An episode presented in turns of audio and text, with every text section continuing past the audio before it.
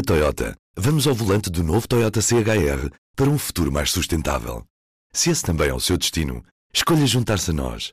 O novo Toyota CHR, para além de híbrido ou híbrido plug-in, incorpora materiais feitos de redes retiradas do mar.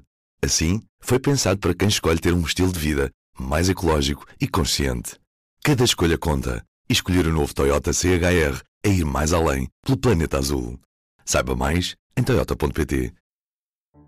O vírus chegou, está sendo enfrentado por nós e brevemente passará. Nossa vida tem que continuar. Devemos sim voltar à normalidade. O grupo de risco é o das pessoas acima dos 60 anos. Então, por que fechar escolas? Pelo meu histórico de atleta.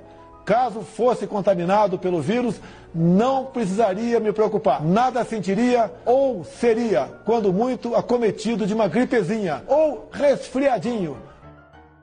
Sabemos que Jair Bolsonaro tem desvalorizado toda a pandemia do coronavírus. É só uma gripe, não faz sentido fechar escolas. Da boca do presidente brasileiro ouvimos todas estas coisas. Vamos perceber como é que a mensagem está a ser recebida pelos brasileiros com o jornalista Lucas Rowan. Alô! Alô, Lucas! Viva, obrigado antes de mais. E como é que foi recebida esta mensagem do, do Bolsonaro que disse aos brasileiros que não tinham razões para estar em isolamento? Foi um desastre, na realidade. Né? Críticas de todos os lados.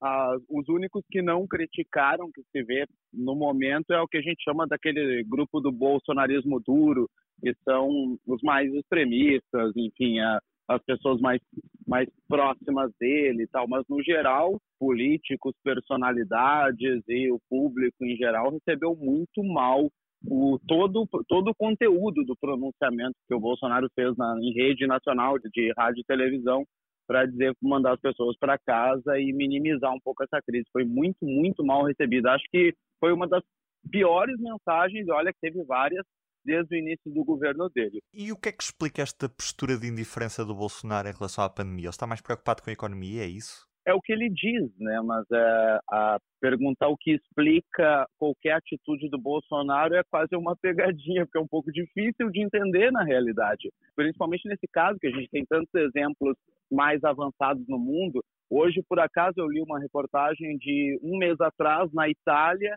e quais eram as ações que a Itália estava tomando há um mês, no final de fevereiro. E são exatamente as que o Bolsonaro está tomando no Brasil neste momento. Ou seja, mesmo com o exemplo de que deu errado na Itália, ele segue nesse processo de negação. O que ele diz, o argumento dele, se é que se pode extrair alguma coisa de lá, é que não dá para parar o país, senão vai prejudicar a economia. É que a economia, na verdade, é o grande carro-chefe do discurso dele. Ele, tá, ele aposta todas as fichas que nesse mandato dele ele vai conseguir recuperar a economia brasileira e que isso pode alçar ele a um segundo mandato.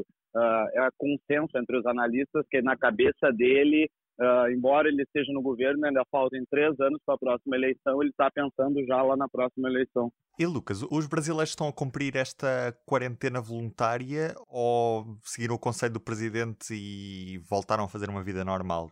Olha, até, até o momento, até antes do, do Bolsonaro fazer esse pronunciamento, sim, muita gente estava cumprindo uma quarentena voluntária, quem podia, principalmente porque não foram todas as empresas que liberaram as pessoas para trabalhar em casa, etc. Mas grande parte das pessoas, sim, o Brasil estava realmente, realmente parando. Depois dessa fala do presidente, já há um movimento maior. Eu acompanhei pelas redes sociais isso relatos de várias cidades do Brasil. Por exemplo, no Rio de Janeiro, o prefeito da cidade do Rio de Janeiro, que é o Marcelo Crivella, alinhado com o Bolsonaro, foi um dos poucos que seguiu a dica do presidente e determinou que o comércio, por exemplo, seja reaberto.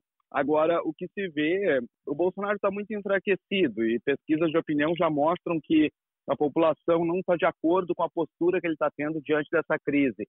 Agora, mesmo que algumas pessoas voltem à vida normal, ainda se vive no Brasil, na realidade, um grande boicote a tudo que o Bolsonaro disse. Por exemplo, no, no, pronunciamento, ele falou exatamente o seguinte: se o grupo de risco do coronavírus são pessoas com mais de 60 anos. Por que fechar escolas? É, para você ter uma ideia de como é a cabeça do, do, presidente. Todas as secretarias de educação do país emitiram uma nota dizendo que não vão seguir a recomendação do presidente, que vão continuar com as aulas suspensas. E até que ponto é que isto é tolerável? Termos um Brasil com um presidente a dizer uma coisa e depois termos outras decisões a nível político, a nível regional, a nível das escolas. Como é que um Brasil consegue viver nesta dualidade? Pois, o Brasil é um país tão grande, né? E agora a gente está vivendo um negócio que é inédito na história recente, que é uma praticamente uma revolta, dá para chamar assim, dos governadores dos estados contra o presidente. Uh, eles tiveram uma videoconferência essa semana, quarta-feira, e o, o, presidente bateu boca com o governador de São Paulo, e os governadores já estão rompendo com o presidente e agindo entre eles, né, coordenando ações entre eles sem passar pela presidência da República. Uh, nas palavras de um dos governadores que era aliado do Bolsonaro, que rompeu com ele depois desse pronunciamento desastroso, o Bolsonaro agora passou dos limites. Eu, particularmente, acho que ele já passou dos limites há muito tempo, inclusive antes de ser eleito. Mas alguns aliados estão achando que ele está passando dos limites neste momento. E agora nós temos aí uma história recente de ruptura democrática, né? Um impeachment da ex-presidenta Dilma Rousseff, que foi muitos ainda chamam de um, golpe, que ao que aparenta foi mesmo. Então, o impedimento do presidente não parece ser uma coisa tão impossível neste momento, embora ele ainda tenha fortes aliados, né? O exército, uh, os grandes empresários do Brasil, maioria nas, nas casas legislativas, mas pode acabar num outro processo de ruptura. Pedidos é o que não falta. Existe a possibilidade de abrir um processo de impeachment? É uma coisa que se fala no Brasil? Já se começou a falar de uma forma muito forte, inclusive, de uma semana para cá, principalmente pela reação do presidente Bolsonaro à crise do coronavírus.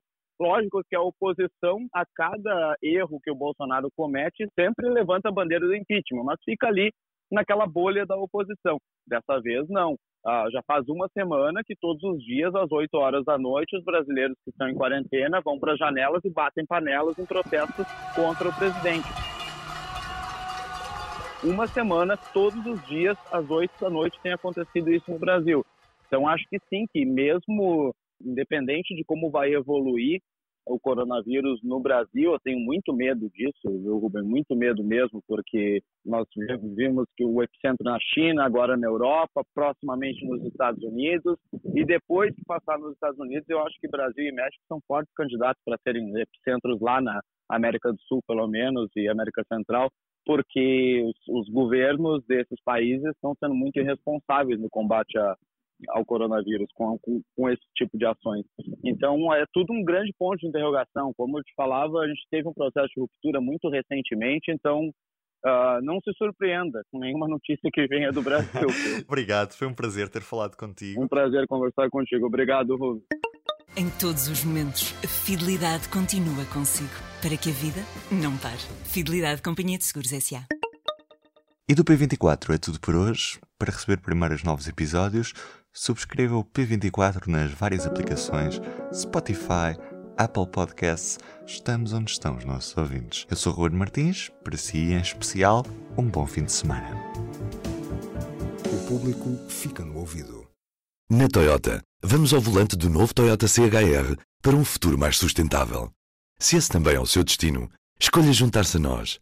O novo Toyota CHR, para além de híbrido ou híbrido plug-in, incorpora materiais feitos de redes retiradas do mar. Assim, foi pensado para quem escolhe ter um estilo de vida mais ecológico e consciente. Cada escolha conta e escolher o novo Toyota CHR é ir mais além pelo planeta azul. Saiba mais em toyota.pt